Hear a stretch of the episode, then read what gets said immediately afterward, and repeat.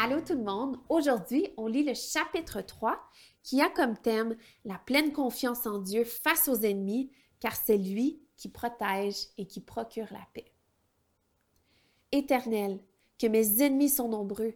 Beaucoup se dressent contre moi, beaucoup disent à mon sujet, pas de salut pour lui auprès de Dieu.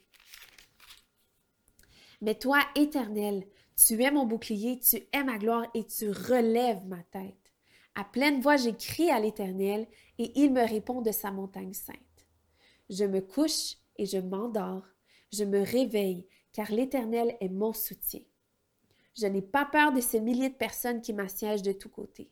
Lève-toi, Éternel, sauve-moi, mon Dieu. Tu gifles tous mes ennemis, tu brises les dents des méchants.